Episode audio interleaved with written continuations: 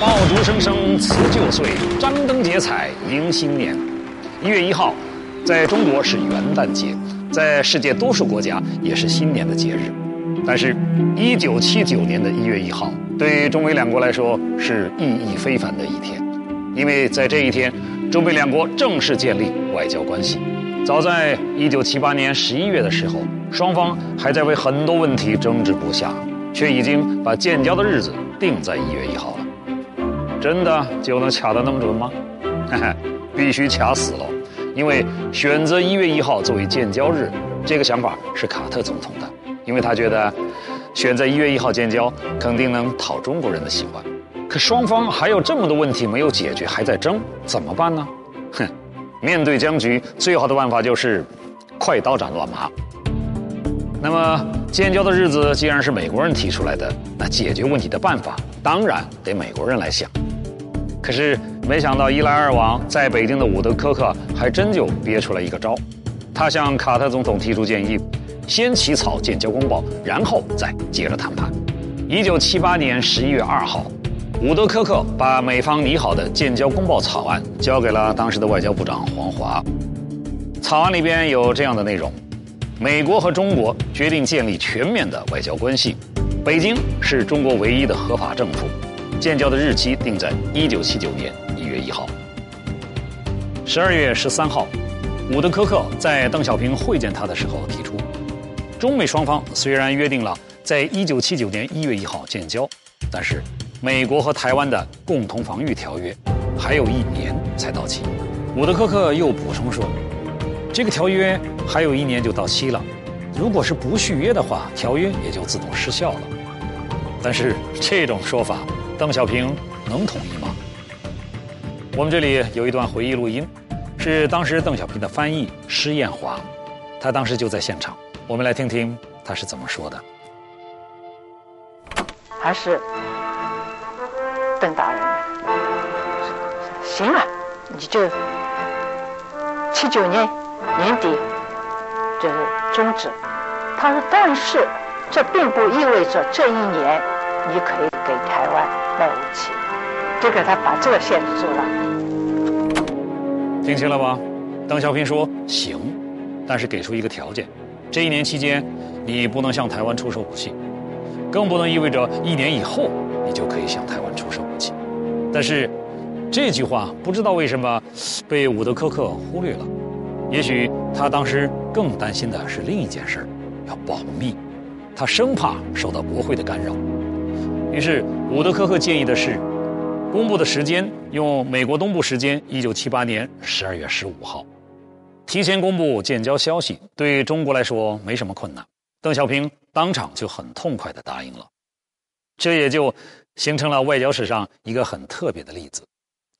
宣布关系正常化是在一九七八年十二月十五号，而建立外交关系正式生效的日子却是在一九七九年一月一号。距离公布中美建交消息的时间只剩下十五个小时了。这时候，伍德科克突然收到一封从白宫来的电报，他兴奋的心情一下子沉了下去。电报上究竟写了什么，让伍德科克这么沮丧呢？是让他立即求见邓小平，因为美国人想确保中国领导人既理解又同意美国。保留向台湾出售防御性武器的权利。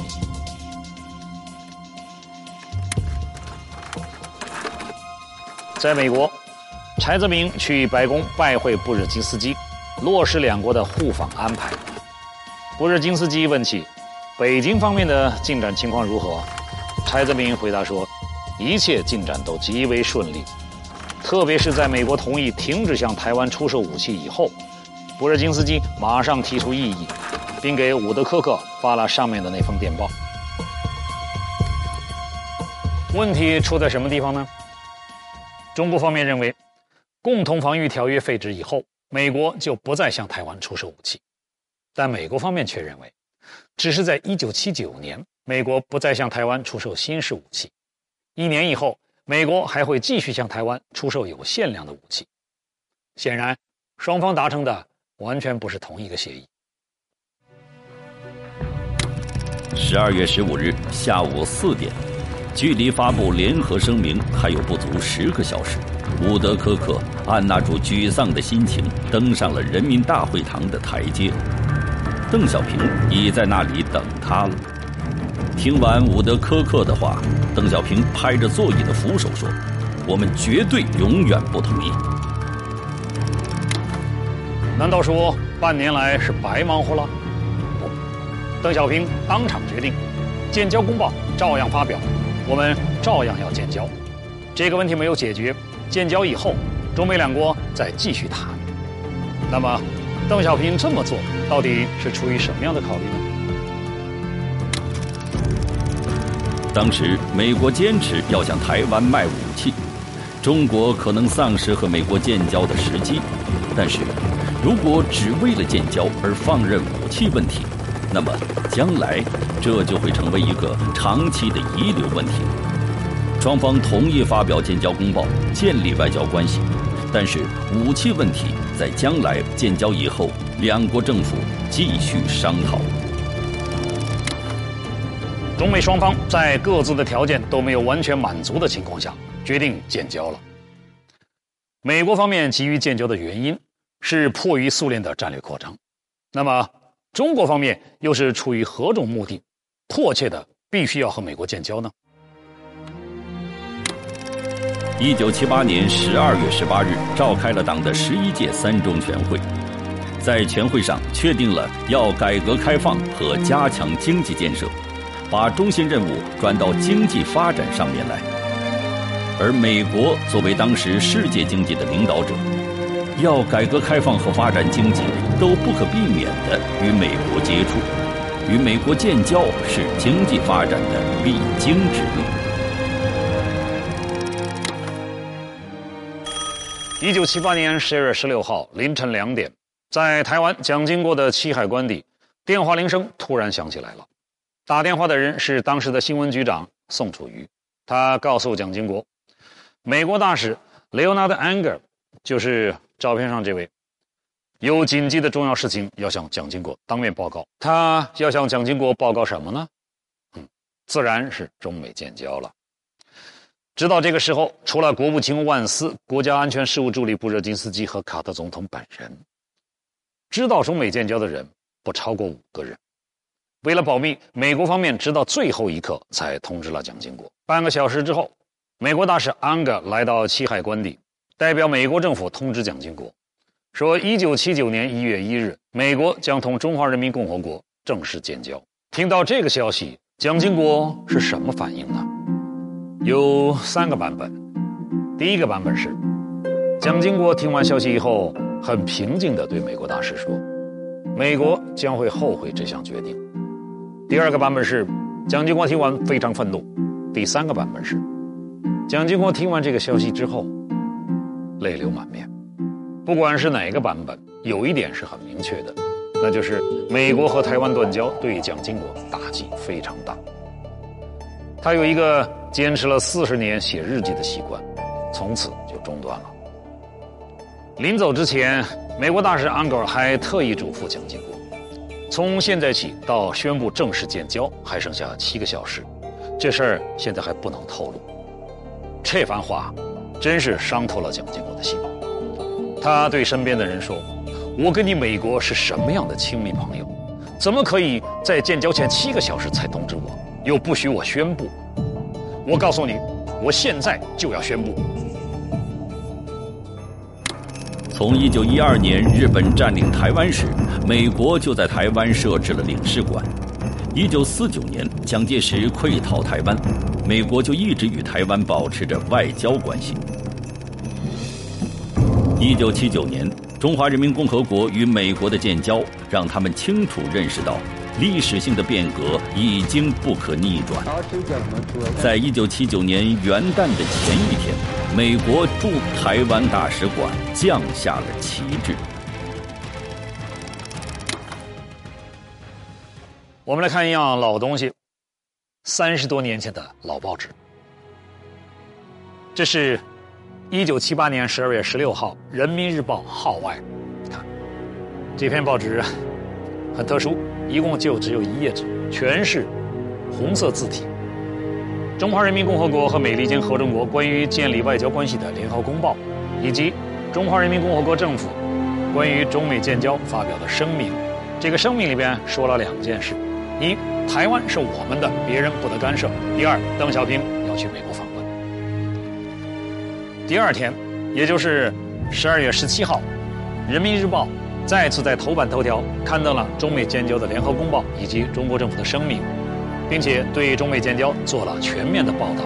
比如，华主席就中美建交举行记者招待会，宣布我国政府对台湾的政策。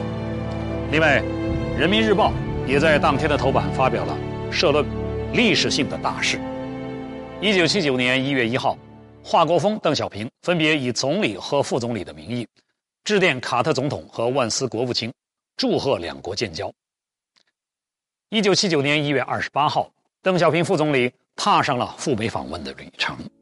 这一次访问被称作是美国历史上最具历史意义的事件之一。美国东部时间一月二十八日下午三时半。正巧是中国一九七九年的农历大年初一，邓小平专机波音七零七飞机经过十五个小时的飞行，到达华盛顿安德鲁斯空军基地。邓小平走下飞机后，美国副总统蒙代尔和夫人、国务卿万斯和夫人迎上去握手欢迎。来自世界各地的记者拍下了这珍贵的镜头。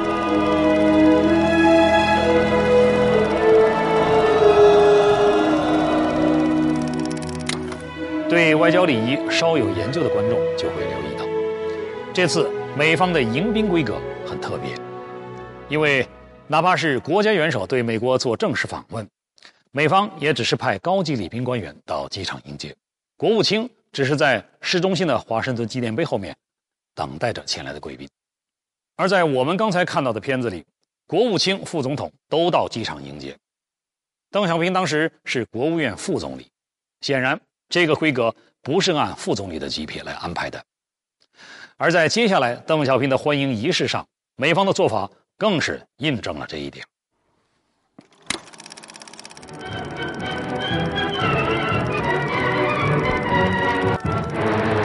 一九七九年一月二十九日，邓小平夫妇与中国代表团总共二十二人进入白宫南草坪。在南草坪上静候邓小平到来的有卡特总统和夫人罗莎琳、蒙代尔副总统及夫人、万斯国务卿及夫人、布热津斯基等高级官员。上午十点，欢迎仪式开始，仪仗队先奏响《中华人民共和国国歌·义勇军进行曲》。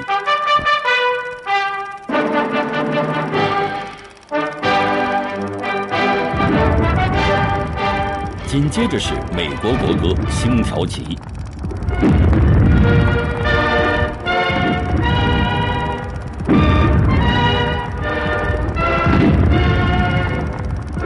伴随着国歌声，响起了迎宾礼炮。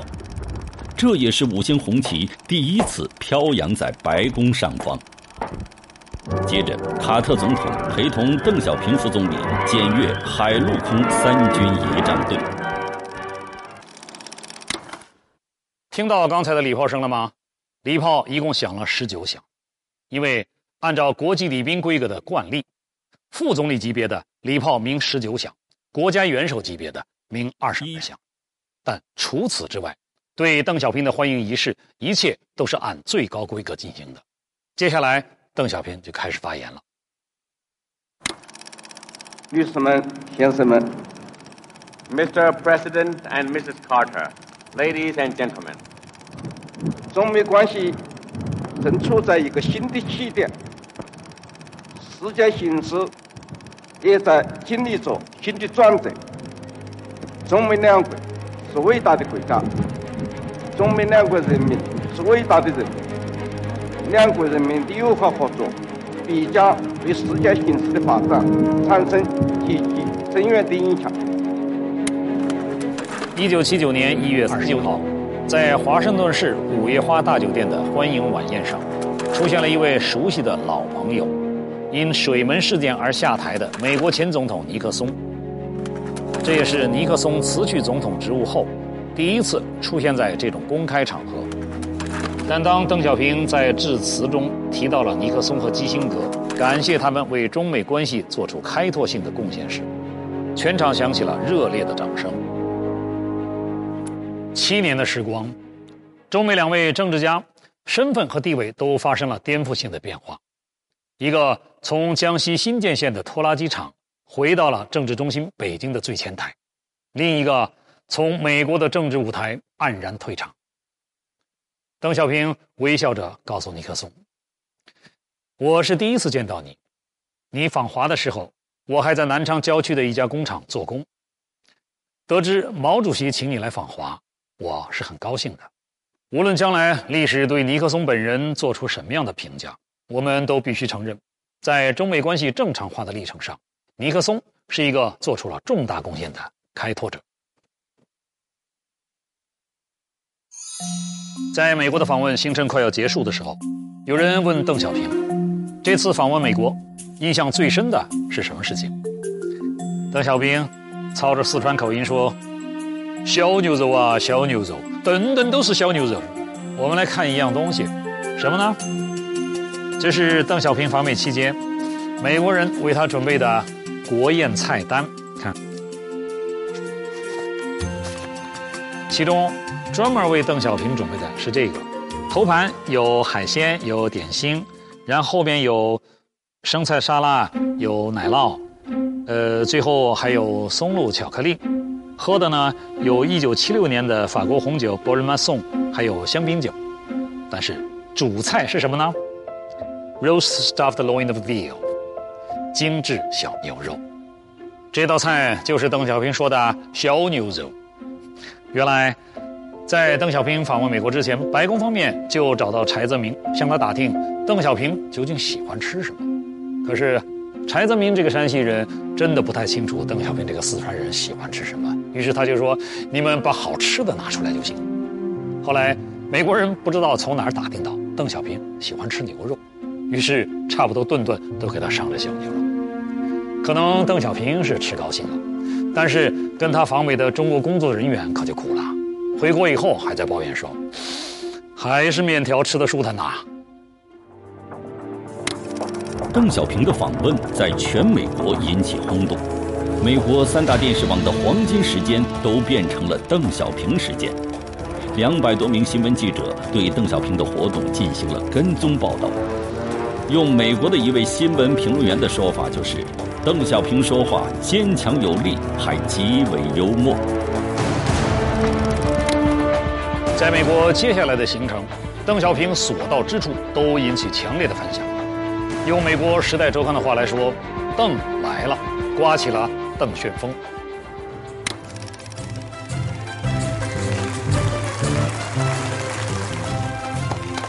在德克萨斯州竞技场。女骑手递给邓小平一顶牛仔帽，邓小平笑着接过，毫不犹豫地戴上。他旁边的季朝柱为他扶正了帽檐，戴着牛仔帽，邓小平谈笑风生，无拘无束地与牛仔们打成一片，不仅给当地人留下深刻印象，也让全美的老百姓一睹中国领袖的风采。他的这一举动引起了暴风雨般的掌声。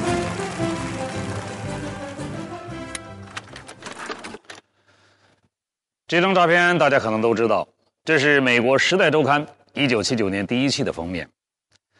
文章里说，邓小平获选为一九七八年度风云人物，原因是邓小平打开了中国的大门，他让中国走向世界，也让世界走进中国。在有名的国会山上，议员们也纷纷拿着这本杂志，请邓副总理签名留念。邓小平热情地满足了他们的愿望。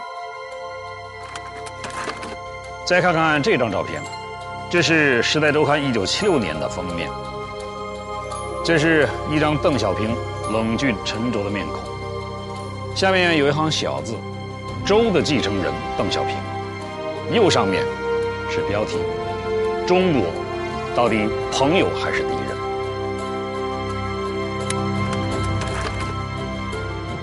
自1979年1月1日开始，中美两国不再是敌对的状态。经过艰难的谈判，中美建交是两国关系史上具有里程碑意义的大事，对国际形势和世界格局产生了重大而深远的影响。